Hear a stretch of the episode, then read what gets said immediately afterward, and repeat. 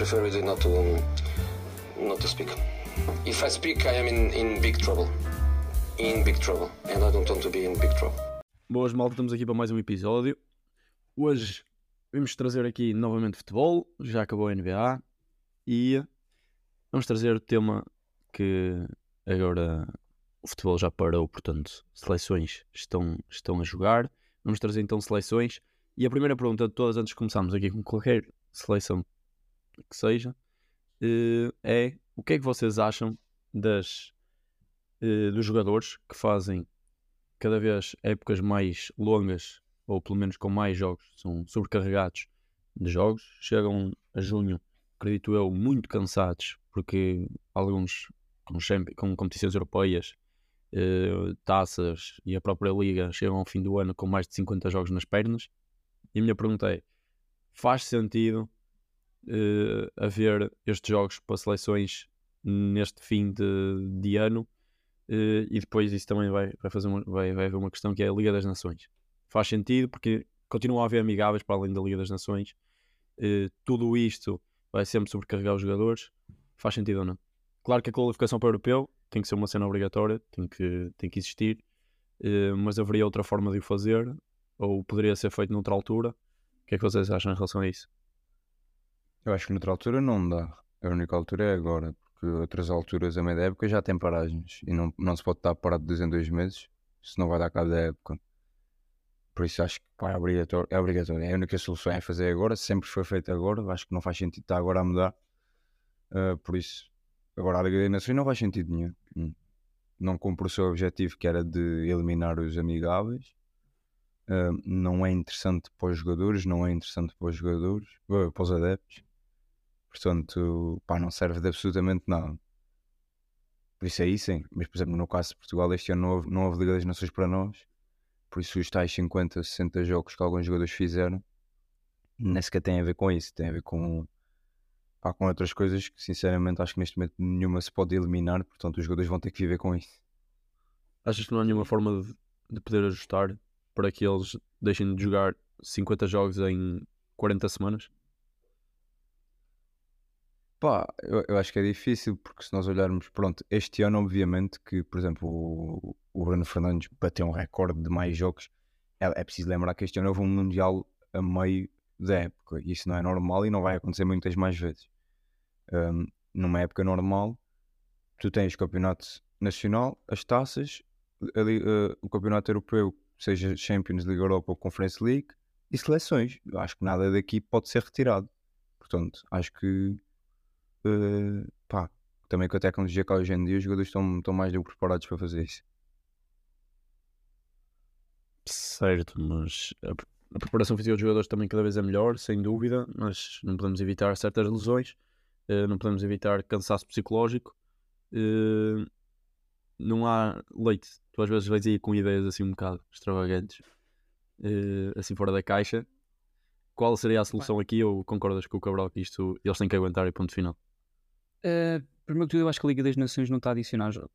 Uh, claro que há, um, há, continua a haver amigáveis, mas é amigáveis fruto de matemática que é impossível para todos os clubes, todas as seleções fazerem o mesmo número de jogos. Há, um, há dois ou três seleções que vão ter que fazer amigáveis em vez de 16. Uh, estas, estas seleções que fizeram, tiveram na fase final da Liga das Nações não estão a ter mais jogos, estão a ter menos jogos de qualificação para poderem ter esta, esta fase final. Yeah. Epá, eu, eu quer dizer, eu não, eu não era, eu era contra a Liga das Nações. Pá, para mim, o que faz sentido em termos de seleções, acho que tudo para além, de, para além dos grandes campeonatos, Campeonato do Mundo, Europeu e qualificação, tudo para além disso é um bocadinho dispensável. Tal como para mim, nos, nos clubes, para além de campeonato, taça, uh, taça de nacional, ou seja, taça Portugal, taça Inglaterra, etc. E competições europeias, tudo para além disso, para mim é dispensável. E, e pá, eu sei que isto é um bocadinho controverso, dispensar a supertaça para mim não faz. É, é um jogo, pronto podes manter, pá, para mim é um bocado assim, não tem, não tem simbolismo nenhum. O que eu queria dizer é que hum, eu acho que até a Liga das Nações está bom dizer que, que ninguém interessa. Pá, do que eu vi deste, desta, desta fase final, acho que, acho que vi muitos adeptos interessados e acima de tudo acho que é bom para as seleções que, principalmente europeias neste caso, porque é, é onde está em maior preponderância, porque na, na, na América do Norte também se faz, mas é pronto, um bocadinho menos mediático, é, pá, menos, faz menos sentido que para as grandes seleções que jogam mais vezes entre si também já nas qualificações. Para a Europa temos Espanha, tínhamos Espanha, tínhamos estas grandes seleções a jogarem muito poucas vezes umas contra as outras sem ser nos grandes campeonatos. E mesmo aí tinham que ter sorte e tinham que passar as, as, as suas primeiras fases para jogarem-se umas contra as outras. Eu acho que nesta, com esta competição consegues ver mais Espanhas contra Croácias, mais Itálias contra Países Baixos e é melhor para estas seleções também terem uma maior hipótese de, de, de evoluírem e, e de irem mais longe. Agora, se me perguntarem se isto no, no seu, na sua íntegra faz algum sentido e é completamente evitável, pá, eu, eu acho que sim, acho que podes, podias estar a ter muitos menos jogos, mais, mais dias de treino se calhar para seleções, estas seleções em vez de estarem a fazer estar a ter esta competição, tinham a qualificação e despachavam isto mais, mais rapidamente e seguimos todos com a nossa vida para o verão. Uh, por isso sim, eu acho que há um grande número de competições a mais, não só de seleções, mas também de, de clubes, uh, que eu acho que pá, para os adeptos muitas delas não interessam, e mesmo para os jogadores já vês jogadores a renunciar da seleção, como vimos com o Rafa e o João Mário, porque pá, para além, pá, é uma fadiga mental, como tu disseste, gigante, ter que sair do clube, ir para a seleção, muitos deles não jogam, vão ter que voltar para o clube e a vida está neste ciclo em que depois não, não passam tempo com as suas famílias. Sim, por causa disso é que também temos tido mais jogadores a renunciar à seleção. Mas eu acho que lá está, isto, isto é tudo muito, é muito controverso porque os jogadores de futebol devem ser a única profissão do mundo que tem 11, 11 meses de trabalho e duas, e duas semanas de férias, mas também são a única profissão do mundo que faz o dinheiro que eles fazem em tão pouco tempo. Portanto, acho que a nível de proporção, essa parte está tá, tá bem feita, por isso lá está. É, é, isto, pronto, as coisas não podem ser comparadas, mas acho que um jogador que tem a vida que eles levam, que não é fácil, não estou a dizer que é fácil, mas que uh, pá, virem-se queixar porque estão a jogar muito, não me parece que seja muito inteligente. Assim, eu acho que a solução aqui poderia passar por uh, ou conseguiam arrastar a época para mais cedo, portanto, fazer uma época normal sem interrupções de seleções e chegar ali a abril e fechar isso, pá, dão 15 dias de férias aos jogadores e depois aqueles que vão às seleções depois têm que estar presentes uh, ali a meio de maio para fazer uma pré-época e junho é para, é para, é para as seleções, para, para jogar portanto, acabaria com a Liga das Nações nesse caso, e é para jogar qualificações, é para jogar mundiais, é para jogar europeus, nessa altura específica. Eu estou só a lançar, não estou a dizer que é isso que eu faria. São soluções. Outra era acabar realmente com essas taças da Liga e segundas taças que, que não, interessam, não interessam muito bem a ninguém, ou então eh, incutir regras aí que, que levam a que, a que os clubes tenham que jogar com X número de jogadores, por exemplo, eh, de certa idade, para, para que as equipas consigam fazer uma gestão de um plantel maior e para que os, os, jogadores mais importantes nas equipas não sejam sobrecarregados uh, a nível de esforço. E, uh... Mas este ano isso já aconteceu, né? a taça da Liga decorreu durante o Mundial, por isso isso já prova que está-se tudo a cagar para a taça da Liga. Pronto, é isso, mais um motivo para estar a dizer isto. Ou metem mesmo as regras de que isso não pode acontecer, de que, de que tem que jogar certos determinados jogadores tipo, que têm pouco tempo de jogo ou algo do género uh, arranjar aí uma restrição qualquer, ou então acabar com isso, porque não faz, faz qualquer sentido estar a jogar equipas de primeira, ok, e algumas de segunda, e siga a taça da liga, não é a festa da taça, é areia para os olhos e é uma brincadeira, portanto, não faz, não faz sentido nenhum. Uh, Liga das Nações. Tira um, tira um bocadinho de foco e preparação do que é outros jogos, porque tens, tens aquele jogo e depois tens que mudar toda a tua semana em função do jogo contra o Penafiel na, na, fora. E Exato clube do Sul, por exemplo, o Sporting tem que ir lá, vai ter que ir, não sei o quê, preparar, fazer. E, e atenção, que isto, nós estamos a criticar uma competição que se passa em Portugal, ou seja, que o país é mínimo. Imagina estas competições secundárias Pronto. em países grandes onde eles têm que fazer viagens a sério. E sim, claro, é... claro. Sim, e ainda por cima, normalmente estes tipos de jogos calham quando? A meio da semana. Muitas vezes em Inglaterra vimos a acontecer uma quarta-feira, onde na quarta-feira a seguir eles tinham um jogo para a Liga, para a Liga Europa, para a Liga dos Campeões e na quarta-feira a seguir já tinham uma taça da Liga ou a, a segunda taça que eles têm uh, e, e, jogavam de 3 em 3 dias. Claro que depois lá a intensidade é, muito, é conhecido por ser muito elevada, mas isto não faz bem de todo aos jogadores. Eles chegam ao fim do ano rebentados e até me admira que as carreiras cada vez têm sido mais prolongadas, mas com jogos como tantos jogos eh, nas pernas, isto, isto é desgastante e E ao contrário da Taça de Portugal, nem é uma daquela. Não é uma, isto estamos a falar agora, estamos a pegar na Taça Liga, pronto, aqui mais concretamente. Nem é uma competição que apela tanto a clubes mais pequenos que queiram sonhar por causa de- de- do valor que tem. Pá, não. As equipas de segunda liga abdicam na primeira ronda, que é daqueles jogos antes da época, antes do campeonato começar. As equipas de primeira liga de fundo da tabela estão ali na fase de grupos a experimentar jogadores que não jogam tanto no campeonato e, e a, e a- deixar a- a competição para trás. E depois o- os clubes grandes pá, só, só começam a levar aquilo minimamente a sério a partir da Final Four, das meias finais. Portanto, at- até aí, cada clube faz para aí 3, 4 jogos que não interessam para nada. E tu também não podes começar uma competição a partir do zero com 4 equipas, não faz sentido. Portanto, acho que é uma coisa é daquelas que pá, nunca, nunca, nunca percebi muito bem. Sim, mas acho que é importante então reduzir, reduzir o número de jogos realmente para depois termos os jogadores ao mais alto nível nas competições que realmente importam, que foram aquelas que tu disseste. Eh, vamos avançar e eh, já vimos quatro jogos de Roberto Martínez à frente da seleção portuguesa, eh, dois jogos agora na qualificação, eh, duas vitórias, uma bastante sofrida, esta última. Eh, o que é que vocês têm a dizer destes dois jogos, da estrutura, das ideias? do futebol praticado. Quem quer O arrancar? Cabral deu, o Cabral deu o primeiro passo no vídeo, acho que pode passar do que do que disse para ali e disse para aqui para, como introdução. Sim, sim, sim, sim. Também acho que sim, que aquilo. O homem tem algumas coisas a dizer. Veio com alguma Vai. paixão. Um, Vem do fundo do coração. Epá, é difícil, é difícil fazer avaliações hoje em dia de seleções porque as seleções jogam muito pouco, têm muito pouco tempo para treinar eh, e nós, enquanto treinadores, também sabendo minimamente como é que as coisas funcionam e a dificuldade que é eh, colocar uma equipa a jogar à imagem do treinador, eh, também devemos ter algum cuidado com as críticas que fazemos ao treinador em específico porque pá, é cada vez mais difícil meter seleções a jogar à bola. E nós vemos isso hoje em dia. Pá, por exemplo, a seleção que é campeã do mundo só começou a jogar a bola pá, e a meio ah, do Mundial. Porque foi a competição grande em que eles tiveram efetivamente tempo para treinar e para jogar. E pronto, aí os resultados acabam por vir, mas mesmo no início aquilo não estava a resultar. E é difícil, é cada vez mais difícil as seleções jogarem bem. Por isso eu acho que o resultado no- no nível de seleções deve ser muito mais valorizado. Independentemente disso, há muita coisa que se pode questionar do que tem sido o início do Roberto Martínez na nossa seleção. Uh, o jogar a três centrais, e podemos começar por aí, é uma alteração que ele decidiu fazer e que, uh, como eu já disse também num, num vídeo para o TikTok, eu entendo, mas não concordo.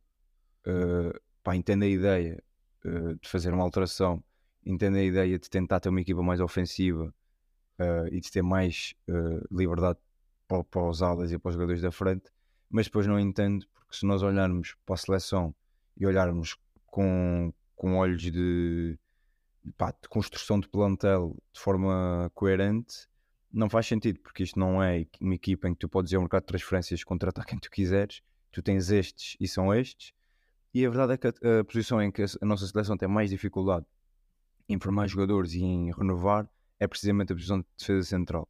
E a posição em que temos mais jogadores e mais qualidade é no meio campo. E neste momento jogamos com mais centrais do que médios. Pronto, isto é o primeiro ponto que eu não concordo a nível de construção de plantel. Agora, a verdade é que a construção de plantel pouco interessa, o que interessa é depois se as coisas rendem ou não. Um, eu acho que se olharmos para estes últimos dois jogos foram, foram os piores, o que, o que não deixa de ser engraçado, porque são jogos com mais trabalho, supostamente. Um, acho que pá, na minha opinião, grande parte do problema é defensivo. E ok, isto é um bocado contraditório, visto que temos zero golos sofridos, e isso nunca aconteceu. Mas eu acho que Portugal está tá, tá débil defensivamente. Os três centrais não estão a funcionar a nível de dinâmicas entre si, porque a maior parte dos nossos centrais também não está habituada a jogar uh, a três. Acho que é, é, um bocado estranho. O único central que nós temos que está habituado a jogar a três e que é muito forte a jogar a três, pouco jogou nestes dois jogos, que é o Gonçalo Inácio. Um, Pá, e depois eu acho que a nível de centrais ainda está curto. Eu não sei se ele na próxima, se calhar já vamos ver o Diogo Leite de regresso, porque eu acho que pelo que ele disse, ele não gostou muito do Totti. Acho que o Pep foi o primeiro jogo que nós vimos o Pep a fazer três centrais com este selecionador e foi muito fraco. por isso não sei qual é que vai ser o futuro do Pep eh, aqui com o Roberto Martínez. Acho que tem que, ser chamado, pá, nem que seja pela preponderância que tem no balneário. Mas eu acho que para jogar a 3, principalmente no meio, eu não gostei. Eh, acho que o Ruben Dias tem que ser o central do meio. E depois, eh, e eu disse isto no vídeo, eu acho que o Danilo, a central da esquerda, pá, em comparação com o Gonçalo Inácio, a, a- a diferença é, é gigante. Pronto, isto, isto depois focar mais na, na parte dos três centrais. Não sei se vocês têm uma opinião diferente. Sim, deixa-me. Assim, o Pepe eu acho que tem que estar exatamente pelo que tu disseste, tem que ser pela preponderância no balneário. Segundo, eu acho que o Pepe não tem capacidade para jogar por fora, tal como o Ruben tem, mas não, tem, não é o, lugar certo para ele. Eh, eu acho que os jogadores como o Ruben, como o Pepe, jogadores de. de são mais, mais experientes, mais fortes eh, naquilo que é o defender e não tanto com a bola, eh, naquilo que é o conduzir, naquilo que é o provocar e, e conseguir, e conseguir ligar por dentro eu acho que tem que ser centrais do meio. E para mim é Ruben no titular e não havendo Ruben tens o Pepe. Eh, concordo completamente. Depois por fora, só não concordo com aquilo que disseste do Danilo. Acho, eu gosto mais do Gonçalo Inácio jogar à esquerda. Acho que o Danilo tem capacidade na mesma. Poderia ser uma. Poderiam experimentar o Danilo à direita, não sei se funcionaria. Eh, mas eu acho o Danilo, que... o Danilo contra a Bósnia até gostei do jogo que ele fez, portanto acho que é mais o encaixe Sim, eu- do resto dos outros, os outros defesas, como é que, como é que isso depois encaixam uns Eu acho- com os eu- outros. Eu acho que o Danilo tem que, tem que estar na seleção também e é uma solução viável e já vimos que ele também confia para o meio campo, portanto a polivalência dele pode ser importante. Eh, Sim, acho que ele tem agora- que ser chamado. Acho é que o Inácio tem que ser titular. É, Sim, agora- isso eu concordo contigo. Concordo contigo porque é importante ter sempre um, um, um central escardino ali daquele lado. E, e acho que tu queres jogar a não sei se- 3, é importante tu teres um jogador que consiga desequilibrar no processo ofensivo. E, e é isso que o Inácio consegue fazer. Porque eu não sei se vocês se lembram como é que ahm, como é que a nossa, como é que a nossa seleção, como é que o Inter foi à final da, da Liga dos Campeões, é precisamente com o central ah, do lado esquerdo ah, a fazer cruzamentos e a dar, teve, teve 3 ou 4 golos na fase final da Liga dos Campeões ao segundo posto com cruzamentos central do lado esquerdo. O Danilo não consegue fazer isso. O Danilo é um bom, é um bom central, consegue jogar do lado esquerdo, está habituado a fazer, mas não consegue fazer isso. E o Inácio já consegue. Acho que é estás- eu estou a perceber o que estás a dizer, estás a ser um bocado, estás a limitar um bocadinho as coisas, mas, mas sim, sem dúvida que acho que o Inácio pode dar mais coisa ali à esquerda. Eh, agora, eu acho que ele ainda está a procurar ali de uma segunda solução com o pé esquerdo e depois procura onde, onde encaixar o Danilo, se calhar à direita com o António Silva, para disputar esse lugar. Mas, mas não, eu sinto que Portugal neste momento não tem um central confiável esquerdino. Mesmo o Inácio, defensivamente, tem algumas fragilidades. eh, e é por isso que pronto, que, que ainda não chegamos ali a um, a, um, a um consenso daquilo que deve ser o, defe- o defesa do lado esquerdo. Há Totti Gomes, há David Carmo, que é para esquecer neste momento, há Diogo Leite, que fez uma boa temporada, já foi chamado e não. eh, e ainda. Diz Cabral? David Carmo foi referido num episódio sobre a seleção nacional. Eu já teve, eu já teve para ser chamado, eu só, só, falei dele a dizer que ele neste momento não merece. Não Mas ainda está neste desporto, não? Eu já desisti. Depois, depois vamos falar sobre isso daqui a uns anos, espero eu. Daqui a uns anos. Daqui uns anos, que ele é um jovem, né? um jovem promessa. Convém, convém, convém que ele valha, valha, valha os 20 milhões, espero eu, não é? Mas, mas pronto, mas há Diogo Leite que também não, No não Porto, foi. primeiro, antes, de, antes de na seleção, se faz favor. Não, Convém, convém. Convém. Há Diogo Leite também que já foi chamado. Pareceu que Roberto Martínez não gostou. Totti também salta fora agora. Não sei. Não sei, que porque ele é o, que temos. o Roberto Martínez disse que precisava de um central como o Diogo Leite. Ele disse isto agora. Portanto, ele, ele quis experimentar o Totti. Ele disse que, que o Totti era um jogador diferente. Acho que isso quer dizer que o Totti não vai voltar assim tão cedo à seleção. Eh, e, e também não, não, não calçou. E eu acho que o Diogo Leite é, é efetivamente o jogador que queres para ali. Agora, eu acho é que, olhando para a qualidade dos centrais e não só para o pé esquerdo, eu acho que os centrais da esquerda, para mim, é Inácio e Danilo. Neste E- momento também acho que sim. E à E direita. depois- Lá está, eu, eu acho que tu, tu se queres jogar a, a três centrais, tu não precisas levar seis, dois para cada. Eu acho que precisas levar cinco. Por isso eu levava esses dois para a esquerda, Pepe e Ruben e o António Silva. Pá, agora, se quiseres mais um para a direita, eu, eu acho que Sim, o Danilo fazia as pôr- duas. É isso. Consegues pôr o Danilo, consegues pôr o Ruben em último caso. Ma- Mas pá, eu acho que depois para a direita também não, há- não há assim muito mais opções. Portanto, acho que era isso, era esses cinco. Esses, esses, esses cinco, esses cinco acho que são as- os mais, mais relevantes. E depois, um- havendo, havendo um sexto, é o Diogo Leite. Eu diria que com o tempo, um Tomás Araújo poderia encaixar aí. Pá, depende do que é que ele vai fazer à sua carreira para o ano também. Sim, também, claro. Isso vai depender muito. Queres avançar no terreno que estavas a pegar nisso? Ah, posso avançar no terreno. Eh, se formos para as aulas, que agora têm uma, uma preponderância mais importante a nível ofensivo, e isso é bom para nós, porque os nossos laterais são muito fortes aí. Eu acho que o que se viu nestes dois jogos é que o Diogo Dalot, neste momento, é o lateral direito mais forte da seleção. Faz um segundo jogo pá, em, em que a seleção jogou mal e ele, ele jogou bem, e tem jogado sempre bem na seleção. Não sei porque é que não jogou no primeiro jogo, não percebi. Entrou Semedo nos últimos 20 minutos, eu não, não sei, deve ter sido alguma gestão. Já se sabia que ele ia fazer os 90 minutos no segundo jogo, possivelmente. Uh, mas acho que pá, para aí para a direita não há grandes questões, que é o Dalot titular. Depois não sei quem é que vai ser o suplente. Em princípio é o Cancelo, uh, porque em princípio o Nuno Mendes, estando apto, é o titular do lado esquerdo.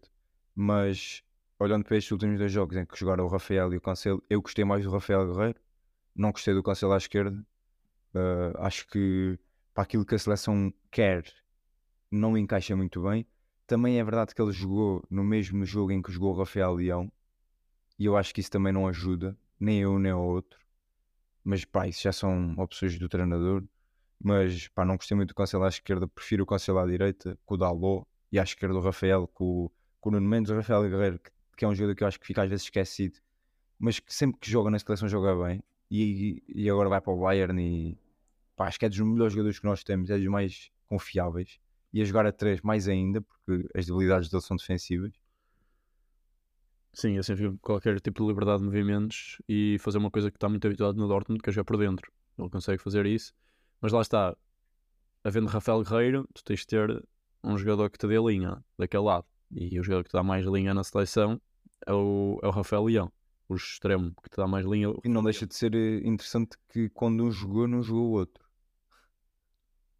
Sim, nestes dois jogos. O primeiro jogo jogou o Rafael, os 90 minutos o Leão não jogou. No segundo jogo jogou o Cancelo e o Leão, pá, e depois o Correia entrou. Mas depois o Leão isso, também não. O, o, mas o Leão nesse jogo depois também houve fases que estava a jogar mais no meio. Mas sim. Sim, mas era ele que estava mais aberto e era o Guerreiro a vir por dentro, como estava a fazer com o Cancelo, era um bocadinho assim. Eh, eu concordo com tudo o que disseste, só tenho uma pergunta. Acham que podemos ver com, quando voltar o Nuno Mendes e havendo uma solução para a esquerda, que é Nuno Mendes, havendo uma solução para a direita, que é o Dalot, e depois havendo uma solução que pode jogar dos dois lados, que é Cancelo, vamos ver Rafael Guerreiro como médio? Ou isso nunca vai acontecer na nossa seleção? Eu, eu, eu acho que não, nem é só pela qualidade dele como médio, que é muito, é mais porque nós neste momento jogamos com dois, pá, no máximo três médios, e a olhar para a quantidade de médios que nós temos, pá, acho que não, não compensa estar a fazer isso. Não acrescenta? Eu acho que olhando para aquilo que nós temos, eu acho que, eu acho que não, sinceramente. Até porque eu acho que o Rafael Guerreiro tem mais do que condições para lutar para ser titular com o Nuno Mendes. Eu acho que a titularidade não é assim tão óbvia do Nuno Mendes.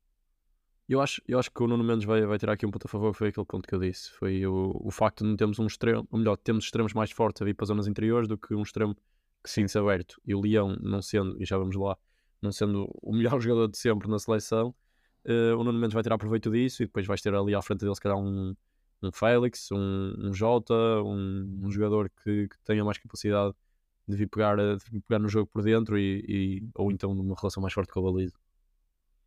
Sim, acho que isso pá, vai ser mais ou menos isso, mas vamos ver, porque eu também achava que é isso que ia acontecer nos primeiros dois jogos e o Guerreiro acho que também fez aí uh, mais, mais minutos com, o Nuno Mendes. Depois, pá, no meio campo, eu tenho aqui uma opinião que já tinha falado com o Leite, uh, que é pá, o Palhinha é fundamental nesta seleção para jogar da forma que ele quer jogar.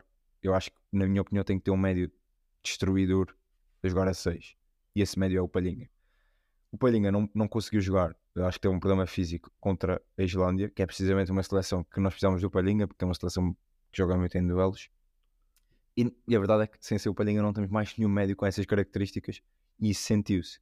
Por isso, eu acho que se ele quer jogar assim, ele tinha que levar, na minha opinião, tinha que levar o Palhinha e o Florentino para a seleção para ter os dois seis definidos e com as mesmas características. Um, pronto, eu acho que o Ruben Neves, eu, eu sou fã do Ruben Neves, gosto muito, Acho que dá outras coisas que também são importantes, mas eu acho que é preciso ter dois porque as lesões acontecem, as, as expulsões, ainda para mais nessa posição, acontecem.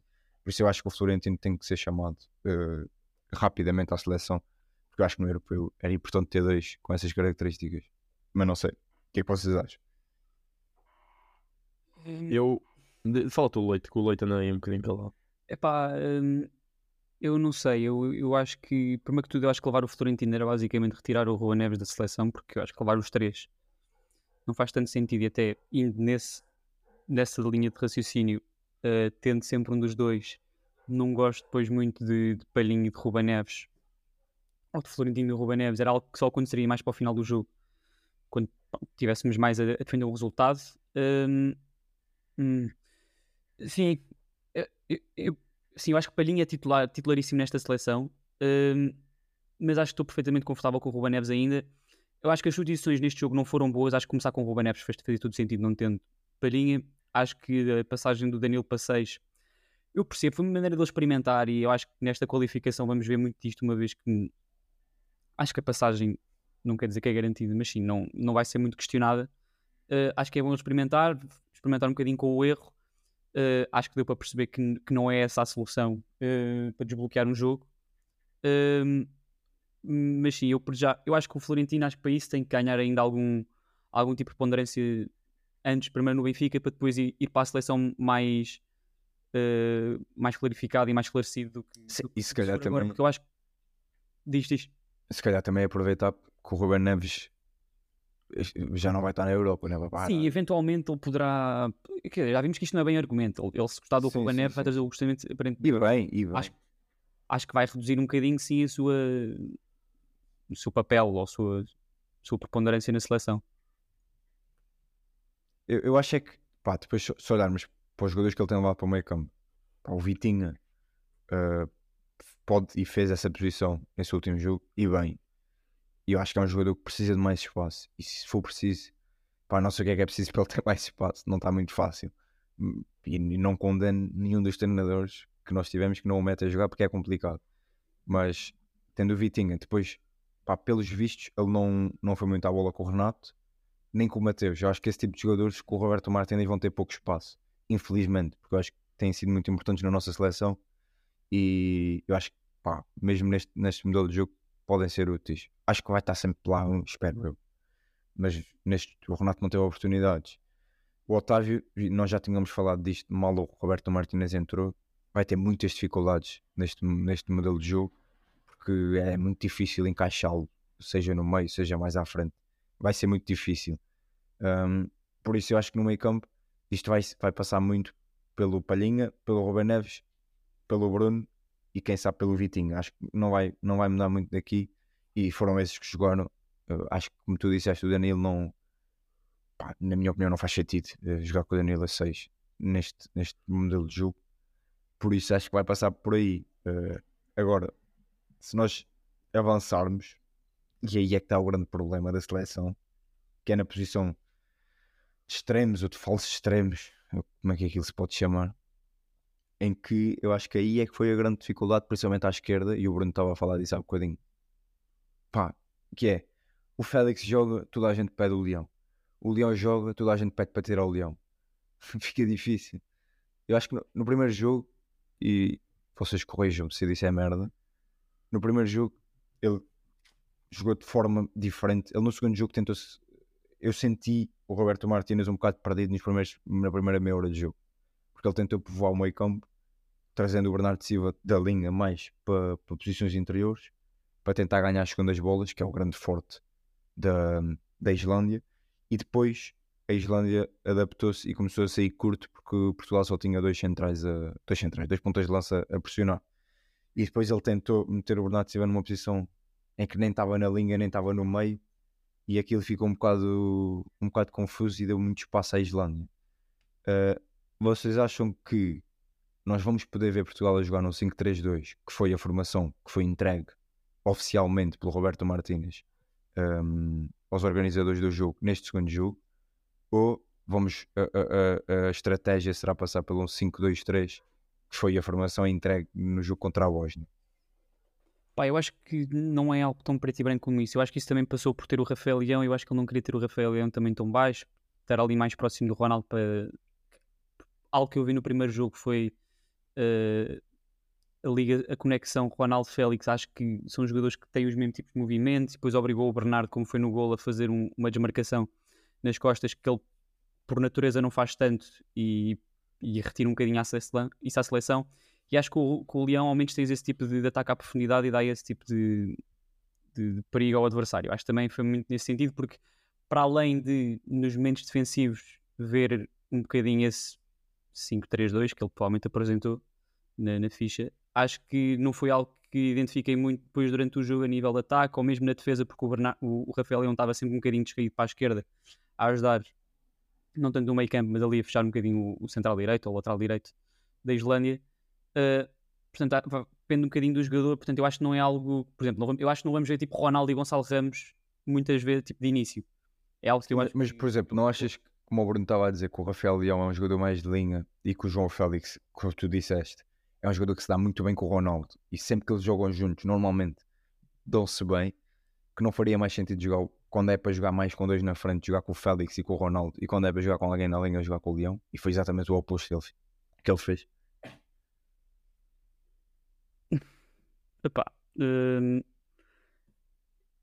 Pá, eu acho que, seja, eu acho que tu ouviste o contrário. Eu acho que quando Ronaldo e Félix jogam juntos, precisas de um terceiro jogador que ataque bem em profundidade. Eu acho que foi isso que não tivemos e foi por isso que, se calhar, eh, no primeiro jogo não, não gostei tanto do, desses dois juntos, do Ronaldo e, e do Félix, porque depois obriga o Bernardo a, a fazer o tipo de movimentos que, que não faz. Um, epá, eu não, eu não sei o que é eu vou responder à tua pergunta, honestamente. E eu acho que a solução, a, a, solução é simples. Eu acho que a solução passa pelo Ronaldo saltar fora. Eu acho que neste momento Félix dá muito ao jogo a pegar nele e a conseguir ser decisivo.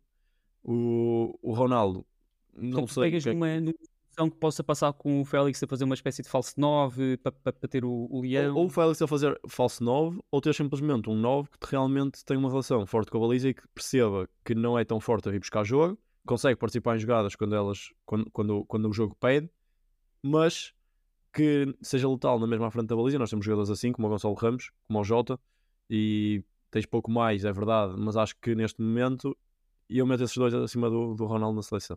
Claro que tudo aquilo que o Ronaldo nos deu e essa história toda uh, vem sempre assim, à A nível tático, o que é que faz mais mas a nível, a nível tático, eu acho que, que de todo é o que faz mais sentido. É teres um jogador ali na frente que seja uh, mais objetivo na baliza, uh, que não venha buscar tanto o jogo, consiga atacar os Sim, consiga atacar os espaços. diferentes de, de, de, pá, diferentes à defesa e que não esteja sempre a fazer o tipo, mesmo tipo de, de movimento, seja Exatamente. Eu, só, eu acho que o Nuno Mendes e o Dalot podem ser realmente importantes porque são dois jogadores que conseguem fixar-se na linha e dar, dar tanto largura como profundidade.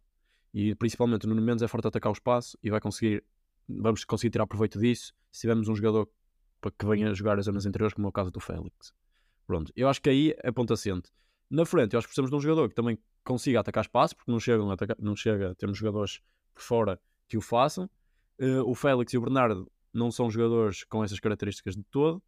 Uh, e precisamos de alguém na frente que realmente seja eficaz nisso. E o Ronaldo quer queiramos, quer não, ele lá atacar espaço, parece uma, tartaruga, parece uma tartaruga. Por isso, já está na hora de mudar a minha opinião e, uh, e passa por aí. Acho que essa é a maior diferença se queremos começar a jogar melhor. Eu não, não sei se o Ronaldo está melhor ou pior que eles. É uma questão de características daquilo que o jogo pede. E acho sem dúvida que que há outros jogadores que podem dar mais, uh, mais a esta equipe. Pelo menos mais variabilidade. Porque eu vejo, eu olho para o jogo da seleção e vejo um jogo de, de toque, um jogo de passe, um jogo bonito, mas que não anda para a frente. E, e às vezes é preciso termos essa variabilidade no jogo que é importante para causar dúvidas no adversário. Porque muitas vezes há equipas que se vão sentir muito confortáveis a defender em blocos baixos e Portugal vai ter dificuldades. E aí acho que, por exemplo, faz mais sentido entrar com Vitinha, entrar com Otávio, entrar, quer dizer, pronto, esses, este tipo de jogadores mais associativos jogarem uh, do que se calhar, lá está, ter jogadores como o, Ronaldo, se calhar como o Bruno, uh, que, que já é um bocado mais diferente, já são jogadores mais, mais, verti mais verticais, quer dizer, o Bruno é mais vertical, o Ronaldo é meio, pronto, é um jogador da área, completamente, neste momento. Uh, e, e, o Rafael Leão já faz mais sentido, se calhar, num jogo em que tu disputas mais o jogo, que há mais transições e que há, haja mais espaço nas costas da linha defensiva para ele explorar. Acho que, Sim, acho que passa por aqui dando aqui outro, outro, outro, tipo de solução que nós vimos também no primeiro jogo, na segunda parte, o Bruno Fernandes jogar um bocadinho mais à frente a partir da esquerda. Estamos agora a falar de Leão, de Félix, e abre, não, abre essa vaga no, no meio campo que pode ser, pode ser ocupada por, por um Otávio, por um Vitinha, por um Bernardo Silva e metendo um Jota na direita. Pá, não sei, eh, acho que dá aqui para, para mudar várias coisas e eu acho que ele foi, foi fazendo isso. Agora, ele para não repetir, não sei se ele também estava. Lá está, hum, estamos sempre a especular. Tentar experimentar coisas novas, jogadores diferentes. Não sei se foi isso. Eu acho que. Mas eu acho que era algo que, podíamos fazer mais, que era o Bruno Fernandes um bocadinho mais à frente, que eu gostei realmente. Resultou, ele marcou dois golos, marcou dois golos nessa posição e não, não passou por lá na segunda, no segundo jogo, até porque pá, o Bernardo depois também pode fazer no meio. Eu acho que o Bruno Fernandes nessa posição foi bastante útil. A única coisa que eu não concordo com o que o Bruno disse é com o Diogo Jota. Eu acho que o Diogo Jota é dos piores jogadores que nós temos neste momento da nossa seleção a jogar pela seleção, e eu acho que isso é que interessa, é o rendimento pela seleção. Que pá, pá, há um ano que é miserável na seleção. Eu acho que um jogador que não rende a jogar, pá, não pode jogar. Não pode jogar só porque o que faz no clube, ou não pode jogar só porque, porque tem nome. Eh, Isto vale para o Ronaldo também, que durante muito tempo Sim. não rendeu nada na seleção. Ah, Mas acho que podemos ver. Não sei se, não sei se vimos nos primeiros dois jogos com o Roberto Martínez, mas gostava de ver pelo menos o Jota Sim. eh, precisa numa. também, para saber se rende ou não, precisa de jogar. E a verdade é que o treinador também mudou. Por isso é sim, porque preciso. teoria, sim, porque na teoria, pelo menos na minha cabeça, até faz sentido o Jota jogar mais. Hum, Acho que é um jogador mais vertical a nível de procura no espaço e nas costas da defesa e que nós temos pouco disso. Falámos do Sim, eu acho é que o, o, o problema é que nós- os nossos jogadores são todos bons, não é? Isso, é- isso aí é, é fácil. E, e, por exemplo, muita gente está sempre a pedir o Rafael Leão. Pá, mas o Rafael Leão não, é um jogador muito específico e não vai render em todos os jogos. Como o Bruno está a dizer, ele precisa de um jogo específico, que ele é um jogador muito específico. Ou precisa que a equipa jogue da maneira que ele quer, e ele no Milan é a estrela, as coisas funcionam como ele quer e jogam ao seu ritmo. Aqui na seleção, como ele não é a estrela, ele vai precisar que os jogos se moldem àquilo que ele quer. E quando forem jogos de, de duelos e de transições, aí ele é dos melhores do mundo. Pá, quando forem jogos assim fechados, em que precisas, como o Bruno estava a dizer, de jogadores mais associativos, ele não, ele não vai ter espaço, vai pegar na bola e vai tentar correr e a bola vai sair. Que é que foi o que aconteceu muito contra a Islândia.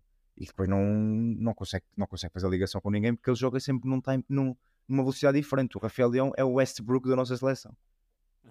E ele é completamente, ele está completamente apagado do jogo, ele joga o jogo dele, quando É, a bola lhe entra, e ele joga o jogo dele. A equipa joga um jogo, há 10 jogadores que estão a, estão a fazer um jogo, têm um objetivo, têm, têm uma ideia, E a ele bola quando lhe dele. entra, exato, a bola quando lhe entra é o jogo dele. É É. ele contra Isso uma viu-se equipa. muito. E- Houve vários passos que entraram no timing errado para os colegas, vários Mas isso movimentos em que a também- equipa está a tentar acalmar e ele está como um maluco a correr. Sim, mas isso também faz Não é parte mau. daquilo que é o jogo dele no Milan. Ele Exato, no sim, Milan sim. ele, ele também faz isso. O problema é que o resto da equipa já está habituada e eles percebem que há momentos em que precisam do Leão e ele realmente consegue ser eh, decisivo, consegue fazer a diferença num, no, no clube. Agora na seleção, lá está, nós sendo tão ofensivos, tendo tido jogos tão eh, dominantes em que estamos a jogar no meio campo adversário, ele tem mais dificuldades em conseguir criar, criar perigo. De qualquer forma, quando a bola entra lá, sem dúvida que é entusiasmante. Acontece ver- alguma coisa.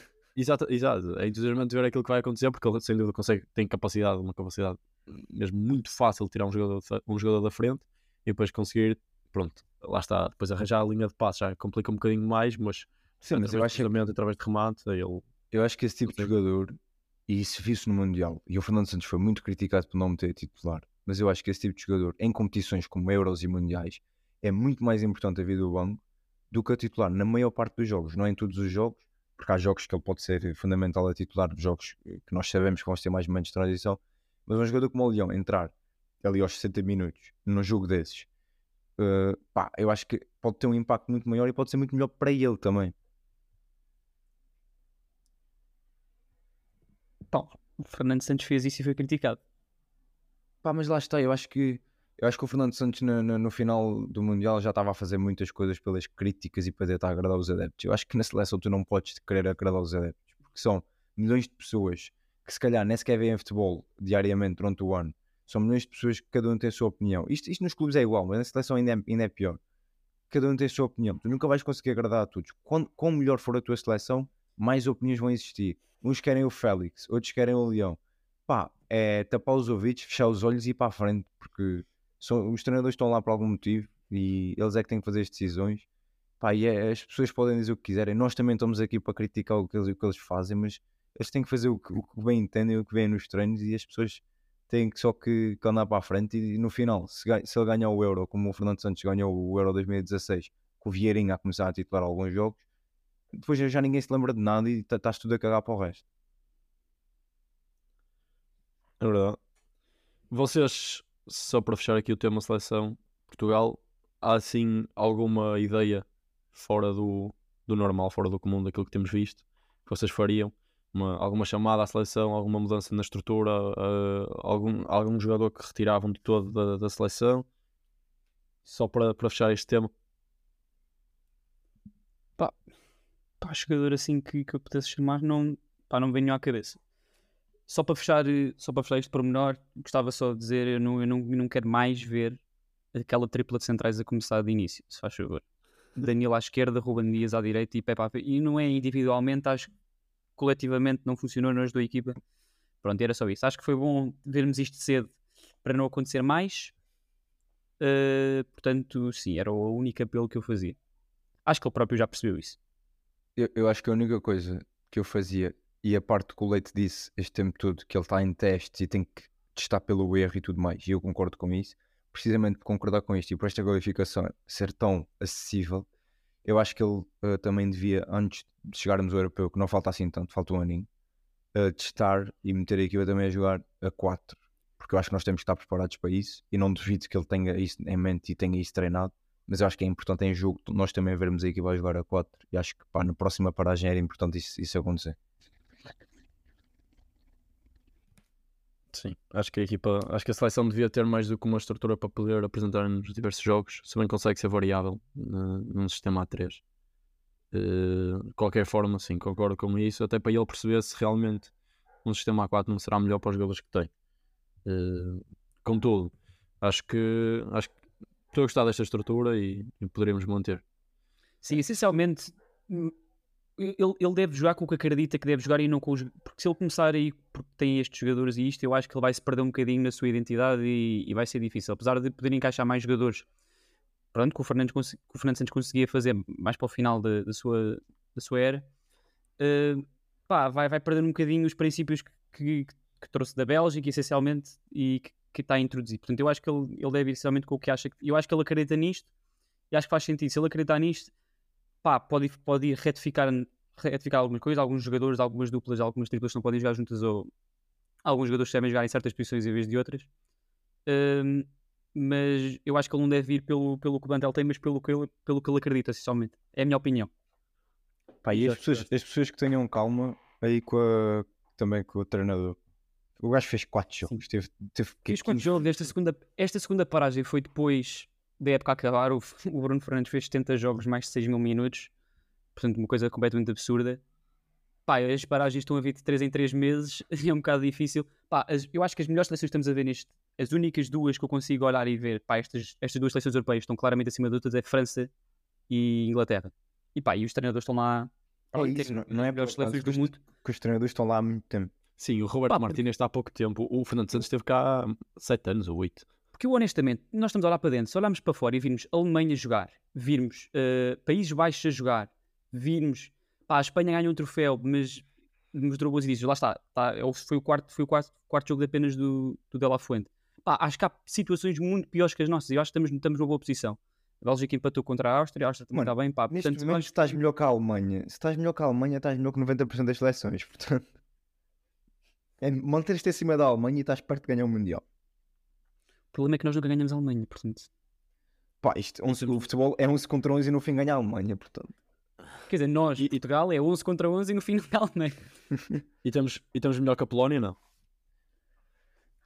Pá, podemos falar. Pá, o Fernando Santos perdeu 3 vezes com a Moldávia, estava a ganhar 2 0 Não, não sei se vocês viram, houve uma reunião de emergência para discutir o futuro do Fernando Santos. Pá, eu não, eu não, eu não quero ser, ser má pessoa, mas era no mínimo engraçado ver o gajo ser despedido de ser despedido um mês depois de entrar. Eu não, eu não desejo mal a ninguém. Mas... Pá, o grupo é muito, o grupo não só é muito fraco, como o único jogo que ele, ganhou, ele ganhou, quer dizer, ganhou se calhar zero Albânia. Ganhou um zero Albânia e ganhou um amigável lá. Foi fraquíssimo. Bem, fraquíssimo. Perdeu com a República Checa, vai, era a melhor equipa do grupo. Mesmo assim, a Polónia é a Polónia. Agora, perder com a Moldávia e ganhar daquela maneira ah, mas ele vai como foi com Portugal em 2016. Ponto a ponto, grão a grão, chega ali no papo. Ela vai playoff. Exatamente. Uma playoff. Mas eu acho, eu acho que é assim. A Polónia, eles estão já, apesar do Fernando Santos ter entrado agora, eles estão fartos, já antes do Fernando Santos. Eles estão fartos da equipa não jogar nada há anos. Por isso eu acho que o Fernando Santos não vai estar lá muito tempo, sinceramente. Eu não sei se faz o Euro. Se isto continuar Só assim. dizer, sabem quais é que são as quatro equipas que ganharam os quatro jogos? Portugal, Inglaterra, França e a Mighty Scotland. Ganhou os quatro jogos. Ganhou a Noruega fora, ganhou a Espanha em casa, ganhou ao Chipre em casa e ganhou sobre, numa piscina. Ganhou numa piscina. Eu não sei se vocês viram o último jogo. O ulti- o Eu jogo- vi. o- este quarto jogo acabou à meia-noite quase numa piscina, que era o Hampton Park estava cheio de água. Tiveram que adiar o jogo quase uma hora e tal. Pá, foi em princípio, vamos ter Escócia no Euro, o que é muito interessante. eles, eles neste, neste momento já não caem, acho eu. Muito interessante. Pronto. Está feito? Tens- tens- Pronto, oh, Bruno, mas estás a fazer aí sinais, fala, caraças. Acabou bem o Cabral. O Cabral era só para assumir aquela do tal. Au. Tens que ser mais simpático com as pessoas. É isto, é por isso é que nós dizemos que tu. Eu dizia, você aborda o Bruno, o Bruno pode não ser simpático, o, Bruno- o Cabral às vezes diz estas, mas tu já percebeste porquê. Ma- ma- Mas, o Cabral diz estas porque gosta de se meter comigo. Ele gosta muito de mim e faz isso. Será? Será que não está a ser completamente honesto e a falar do, do, do, do fundo do coração? Ele- ele- não, ele gosta demasiado de mim. Pronto, Vamos deixar este no tipo ar. de egocentrismo que nós temos no The Free Agency é por isso que nós, que nós dizemos, dizemos no final do episódio não falem com o Bruno que ele, é- ele não é simpático. É por isto. Bem, olha, eu vou ter que Hum. assumir isto. Vês, o Bruno, o Bruno, o Bruno estava à espera que tu acabasses depois de ter dito aquela frase, mas ele, Sim, ele, ele, ele assim não responde. isto- Ele assim não Eu responde. estou à espera só que o Cabral carregue no botão. Isto é irritante porque é o gajo que manda em tudo. É- Nós andamos a enrolar todos os episódios, os últimos 5 minutos. Aqui, que eu vamos acho? acabar isto? Não. Mas vamos sabes, que, acabar- mas sabes que eu acho que as pessoas vêm por isto. Eu acho que eles não querem saber de na- nada do que nós E eles saltam, Mas eles 45 saltam para os- minutos, eles saltam, eles saltam para, para os últimos 5 e, e veem como é que nós acabamos. Nós acabamos de maneira diferente, nós somos dinâmicos nisto. Exato. É isso, pronto. Olha, eu não sei.